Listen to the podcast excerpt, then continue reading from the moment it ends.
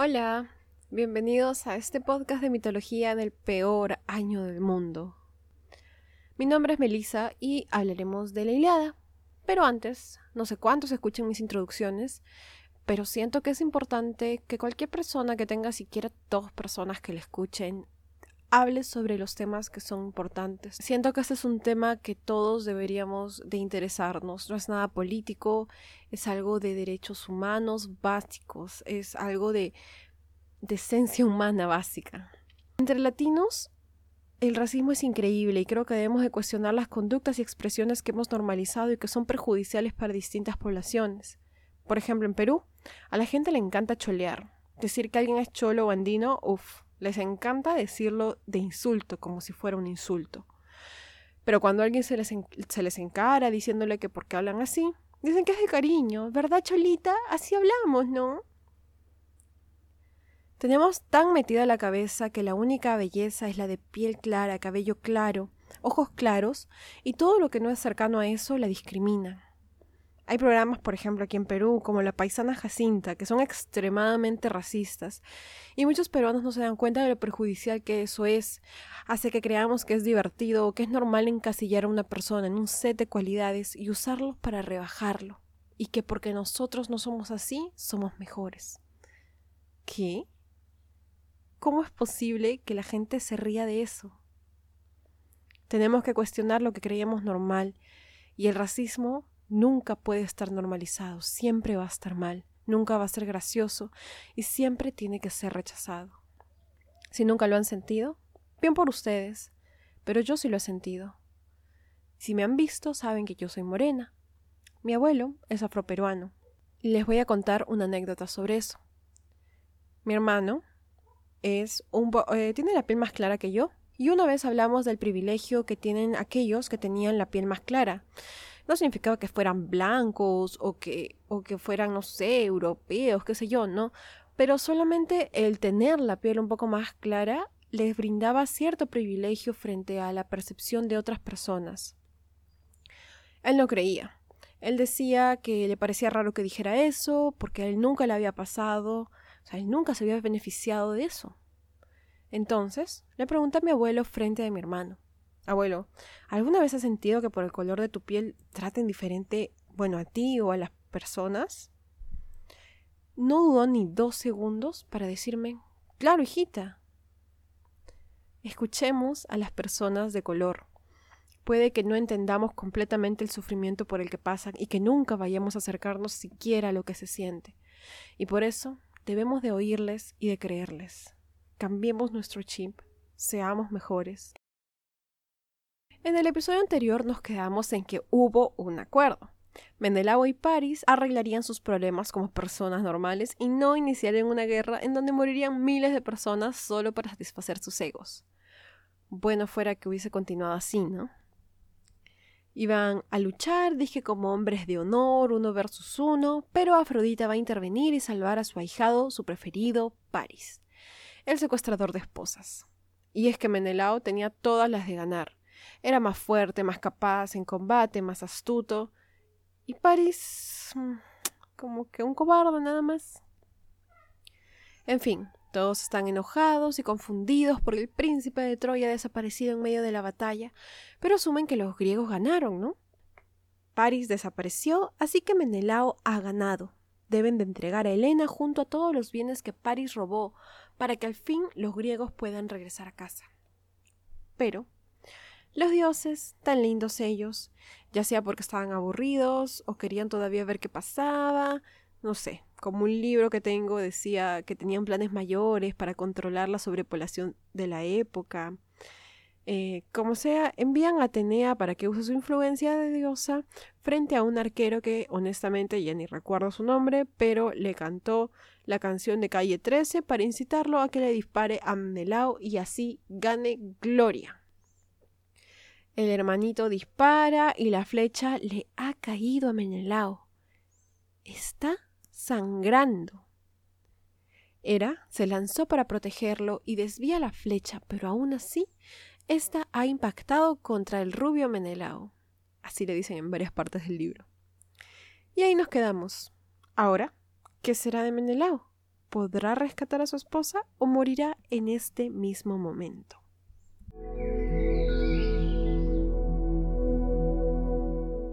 Bueno, este programa, ustedes saben, es como una novela, así que tengo que ponerle algo de emoción. Les voy a decir algo y es, Menelao está bien. Así es. Menelao, eh, la flecha le hirió, sí, pero no está, no está tan grave y, y ya, no pasa nada más.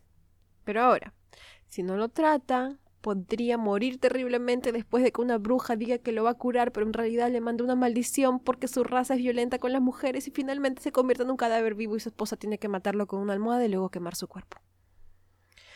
Bueno, no tanto así, pero igual, si saben de qué estoy hablando, comenten, no sé, un emoji de sapito en mi último post. ¿Por, ¿por qué? No, tengo idea, solamente se me acaba de ocurrir. Cuando escribo mis guiones, escribo lo primero que pienso y eso es lo primero que pensé, así que, no sé, un sapito. Bueno, ¿todo dónde estaba? Ah, ya, Menelao está sangrando. Agamenón se estremece al ver a su hermano y así empieza a gritar muy afligido. Hermano querido, te han herido, han pisoteado los juramentos de fidelidad que habíamos hecho. Pero no te preocupes porque esta ofensa no le saldrá gratis. Y si Zeus no los castiga ahora, lo hará más tarde y tarde o temprano pagarán una gran pena. No solo ellos, sino también sus esposas y sus hijos que no habían hecho nada, pero bueno, está bien Agamenón.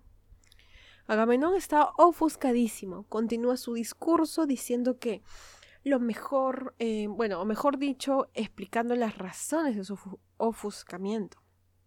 Hirieron a su hermano. Sí, bueno, eso da pena, pobrecito. Pero no, algo más importante está ocurriendo por lo que Agamenón está así. Le dice a Menelao, si tú mueres ahora, tu cuerpo se quedará aquí en tierra troyana, y quedarás como trofeo para Priamo, y todos los troyanos y los troyanos soberbios dirán en tu tumba, ¿sí? Que Agamenón, porque obviamente todo tiene que ser sobre ti, Agamenón, dirán que Agamenón trajo aquí todo un ejército y regresó a su casa con las naves vacías, dejando aquí al valiente Menelao. Menelao estaba así, medio desangrado, y como lo vio a su hermano histérico porque el Agamenón, rey de hombres, iba a quedar mal, trata de tranquilizarlo y le dice que se anime, que no asuste a los saqueos. Mira, la flecha a mí no me ha herido mortalmente porque me protegió este cinturón que tengo. Y bueno, otras cosas más que tenía puestas. Pero Agamenón no le convence esto y le pide a alguien traer un médico. Así el mensajero parte a buscar a Macaón, hijo del mismo Aslepio, para que pueda ver las heridas de su hermano y pueda así diagnosticar. Cuando el mensajero le cuenta a Macaón lo que había sucedido, el corazón se le estremece. Él va a limpiar la herida de Menelao, le arranca la flecha y chupa la sangre para poder aplicar drogas calmantes que el, el centauro cinturón había dicho. Quirón le había dado a su padre. Entonces, mientras curaban a Menelao, llegaron. El ejército troyano se acercaba con sus escudos y armaduras. Entonces Agamenón no tembló. Él sale a pie y apura y corriendo llega a gritar Argivos, no desmaye vuestro impetuoso valor. Zeus no va a proteger a aquellos que han roto el juramento. Agamenón trata de darles seguridad de que ellos vencerán y regresarán a casa por fin. A los que veía callados se les acercaba y les gritaba estaba así con la intención de hacer que todos entraran en modo de batalla.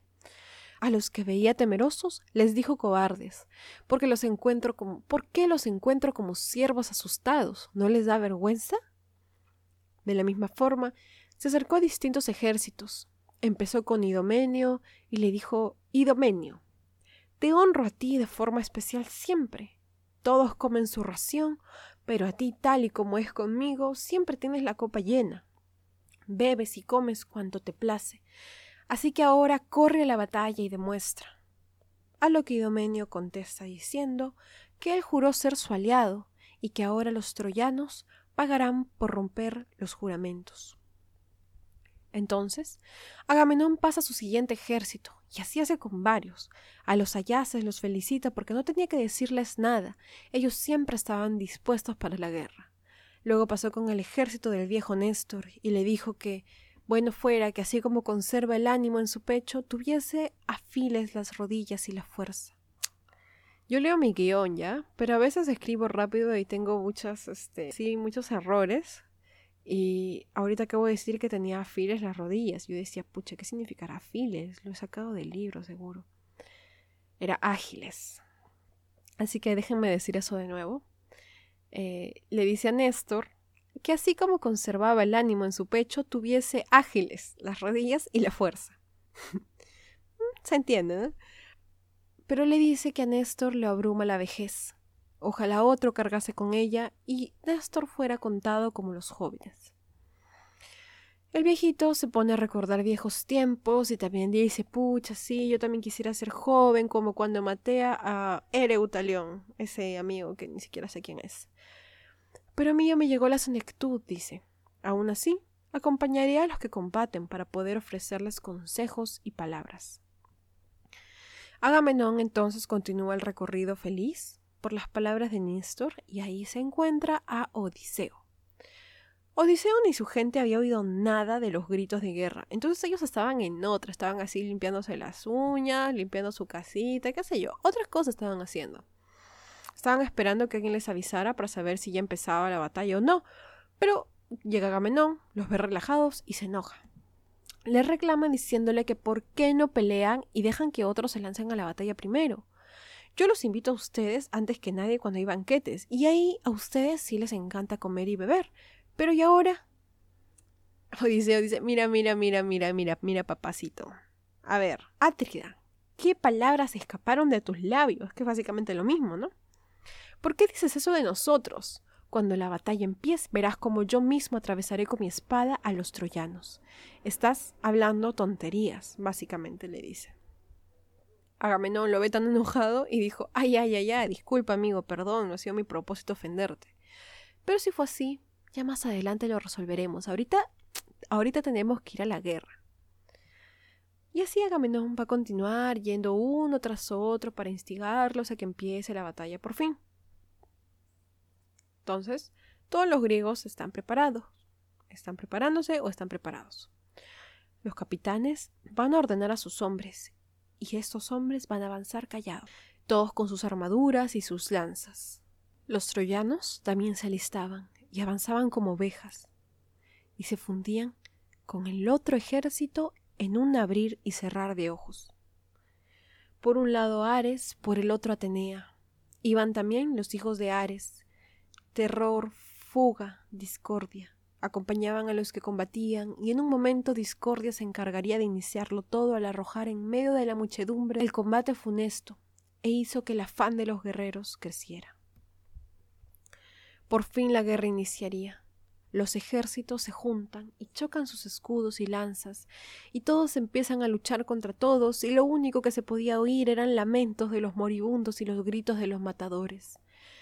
Toda la tierra se tiñó de sangre. El primero en matar a un troyano fue Antíloco, y lo hizo con destreza. Pero poco duró su victoria antes de que Agenor se acercara y acabase con él. El famoso Ajax por una esquina se encargó de tirarle una lanza a un soldado, del cual Homero se encargará de contarnos toda su vida. Un hijo del rey Priamo intentará matar a Ajax, pero el dardo que le lanza fallará y Ajax se salvará. Pero no se salvará del dardo Leuco, compañero de Odiseo. Al caer el cadáver de su amigo, Odiseo, enfurecido por esa muerte, atravesará el campo de batalla y le tirará la lanza con todas sus fuerzas al asesino. Todos los teucros huyeron ante esa escena, pero aún así la lanza le caerá a Democonte, hijo no reconocido de Priamo, acabando con su vida. Así, la lucha fue continuando. Los troyanos avanzaron en el campo de batalla retirando a sus muertos. Apolo, que presenciaba todo desde arriba, se indignó, y a gritos le dijo a los troyanos que no cedan. Sus cuerpos no son de piedra ni hierro, así que si los hieren, ni siquiera el valiente Aquiles podría sobrevivir. Todo este canto ahora tiene descripciones bien gráficas de cómo mueren los soldados, desde uno herido en el tobillo por una piedra que le rompió los tendones y los huesos, hasta aquellos que eran atravesados por lanzas o flechas. El canto concluye con las siguientes palabras. Aquel día, gran número de teucros y de aqueos dieron unos junto a otros de bruces en el polvo.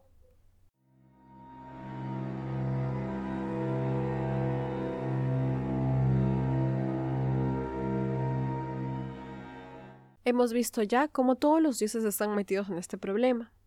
Algunos para el lado de los troyanos como Apolo y Afrodita y otros para el lado de los griegos como Atenea y Hera y cada una meterá su cuchara cuando puedan para tirar la balanza a su lado. En el canto siguiente, Homero continuará narrando cómo la batalla se desarrolla. Atenea infundirá audacia en Diómedes y aparecerá un resplandor de llama eh, en su casco y escudo. En un carro iban los hijos de Dares, Fegeo e Ido. Ideo creo que era. Mm, tuve otro error tipográfico, lo siento. Dares ahora era un sacerdote de Festo. Así que cuando los dos hijos de Dares fueron atacados y uno de ellos se había muerto, Hefesto tuvo que intervenir para rescatar a aquel que quedaba con vida, llevándoselo en una densa nube, para así evitar la pena del anciano sacerdote. En este momento, Atenea toma la mano de Ares y lo incita también a la batalla. Le dice Ares, funesto a los mortales, manchado de homicidios, demoledor de murallas. Dejemos que ellos peleen solos. Ella está harta de la, intervención de los dioses y en particular supongo que no quiere que Ares eh, intervenga porque pues es el dios de la guerra, ¿no? Entonces probablemente se apoya a los troyanos por, por Afrodita, no le convenga Atenea, entonces Atenea dice como que mejor hay que sentarnos, ya no hay que hacer nada nosotros. En el campo de batalla la lucha continuaba. Agamenón mató a alguien y otro mató a otro, hijo de alguien, Mendelao con una pica mató a otro hijo de otro hijo, y así, Conclusión, varios murieron, varios mataron a otros.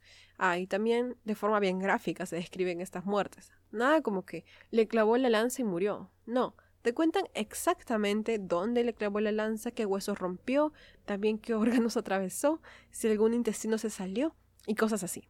Les digo, bien gráfico es Homero. En medio de todo esto se observa a Diomedes, hijo de Tideo, y bueno, yo sé que muchos nombres no importan aquí, pero nos vamos a quedar un buen rato con Diomedes porque este pata estaba loco.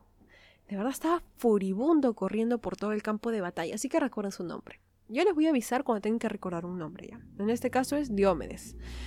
Diomedes estaba como el loco corriendo por el campo de batalla, como si hubiese enloquecido, y era tanto así que ni siquiera se podía distinguir de qué lado estaba. Estaba del lado de los griegos, así que nadie podía contenerlo ni las flechas, ni las lanzas. Pero en esto, en lo alto, alguien lo ve. Nada más ni nada menos que este personaje que yo asumí que no era importante y que nunca más tendríamos que oír su nombre, Pandero, ese arquero que le dispara a Menelao influenciado por Atenea.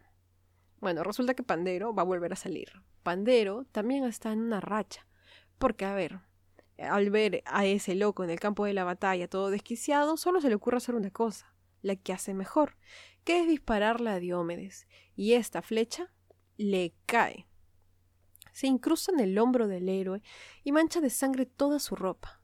Entonces, Pandero, emocionado por su reciente hazaña, empieza a gritar a sus compañeros troyanos. Ataquen ahora, magnánimos troyanos.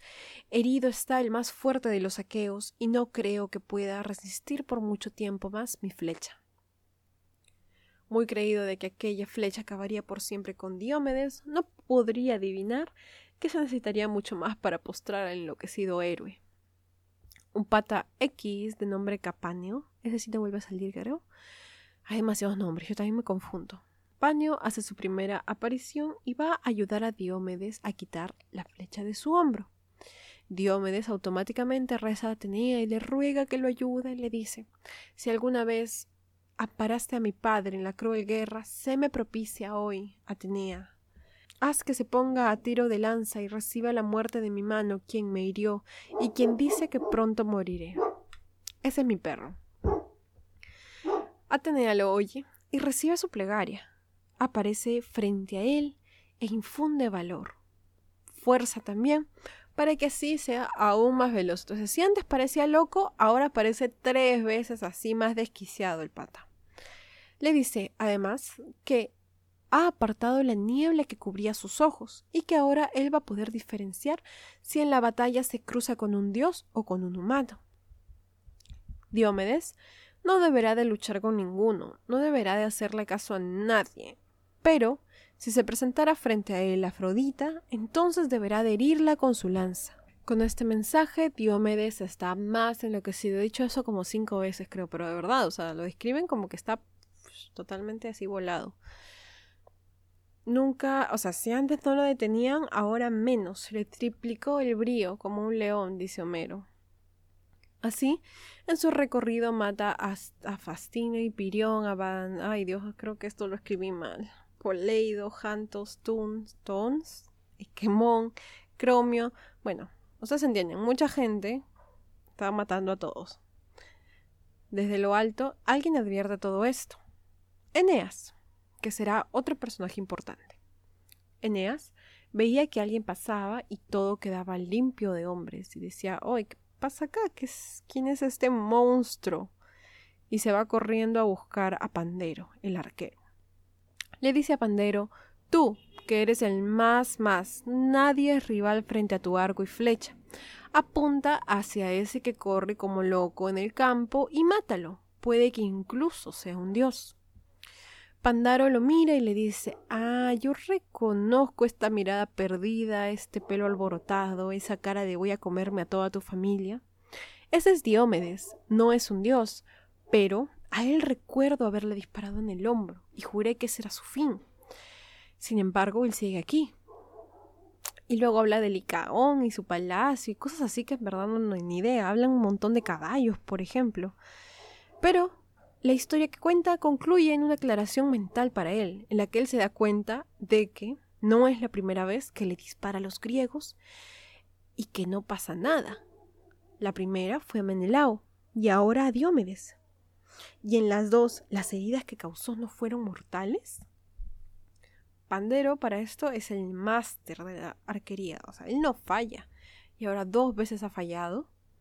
En vez de decir, pucha, algo está raro acá, de repente hay de su lado, él dice, no, soy una desgracia, ¿cómo pude fallar dos veces?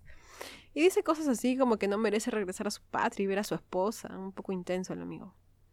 Pero ahí está Eneas. Él trata de consolarlo y al final le dice que si algo pasa, van a intentar una hazaña. Si algo pasa, él mismo va a tener que conducir a los caballos y no sé qué, pero los caballos son importantes aquí. Ellos dicen, mira, si yo me muero, no importa. Tienes que enfocarte en los caballos. Los caballos.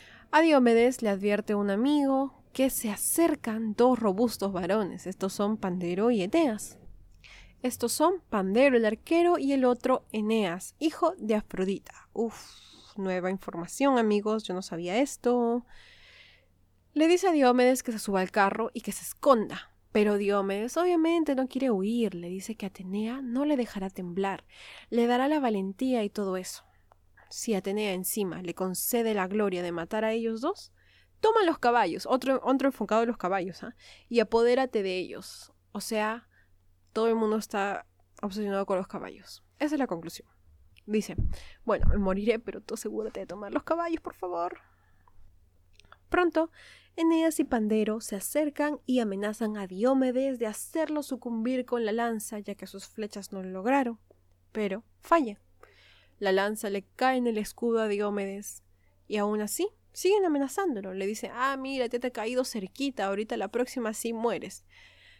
Pero Diomedes no es de perder el tiempo y les devuelve otra lanza que atraviesa Pandero por la nariz. Homero es demasiado explícito.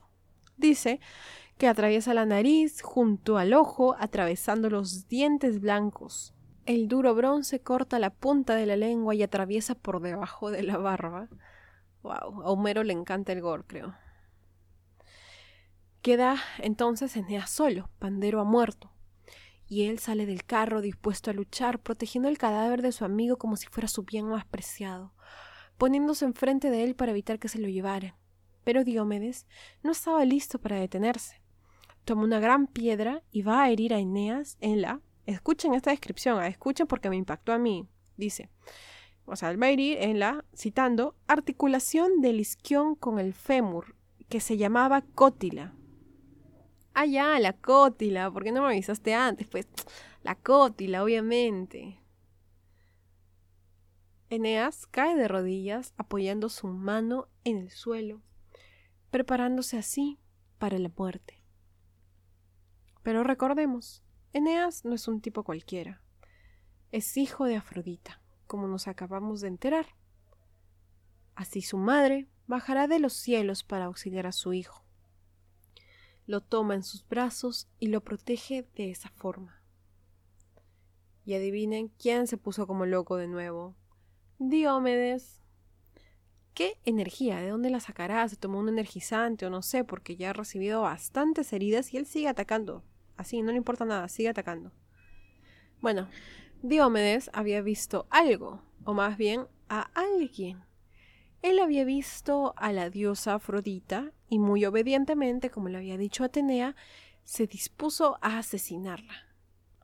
Entre toda la multitud empezó a perseguirla y cuando logra alcanzarla, utiliza la lanza, o bueno, cualquier arma que llevara en la mano, para lanzársela a la diosa y así logra rasguñarle la mano. No puede ser. Obviamente no se muere, es una herida grave, porque es una diosa, pero qué atrevido Diomedes para atacar una diosa. A ver qué le espera después de esto.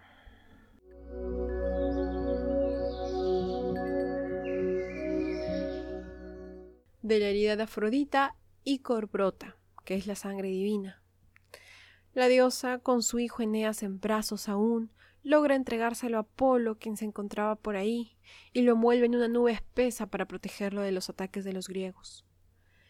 Diomedes, que más que satisfecho estaba aún deseoso de continuar con sus ataques, empezó a gritarle a Afrodita Hija de Zeus, retírate del combate y de la pelea. ¿No te baste con engañar a las mujeres débiles?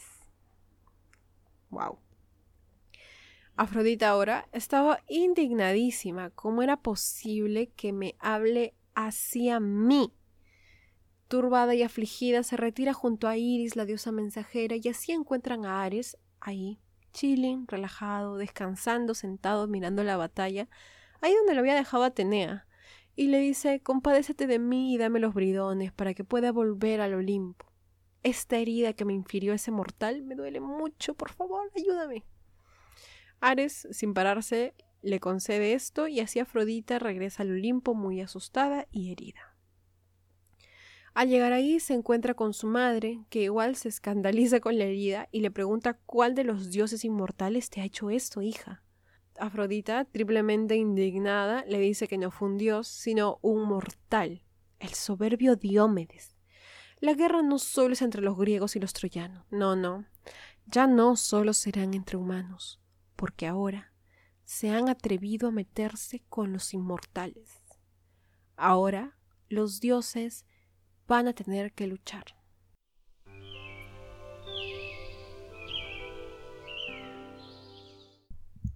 Sé que a veces es un poco largo, así como pesado, porque hablan de muchas otras historias, se enfocan en varios personajes secundarios, así que esperemos que pronto llegue la acción Imagínense así, si es pesado escucharlo, cómo será leerlo. Pero espero que les haya divertido escucharlo al menos. Esto será todo por esta semana. Voy a tratar de acaparar más en la próxima porque de verdad se nos hace, se hace inmenso, se hacen demasiado largos los episodios. Muchas gracias por escuchar, por esperar. Lo siento por no subir episodio la semana anterior. Pero bueno, cuídense bastante y adiós.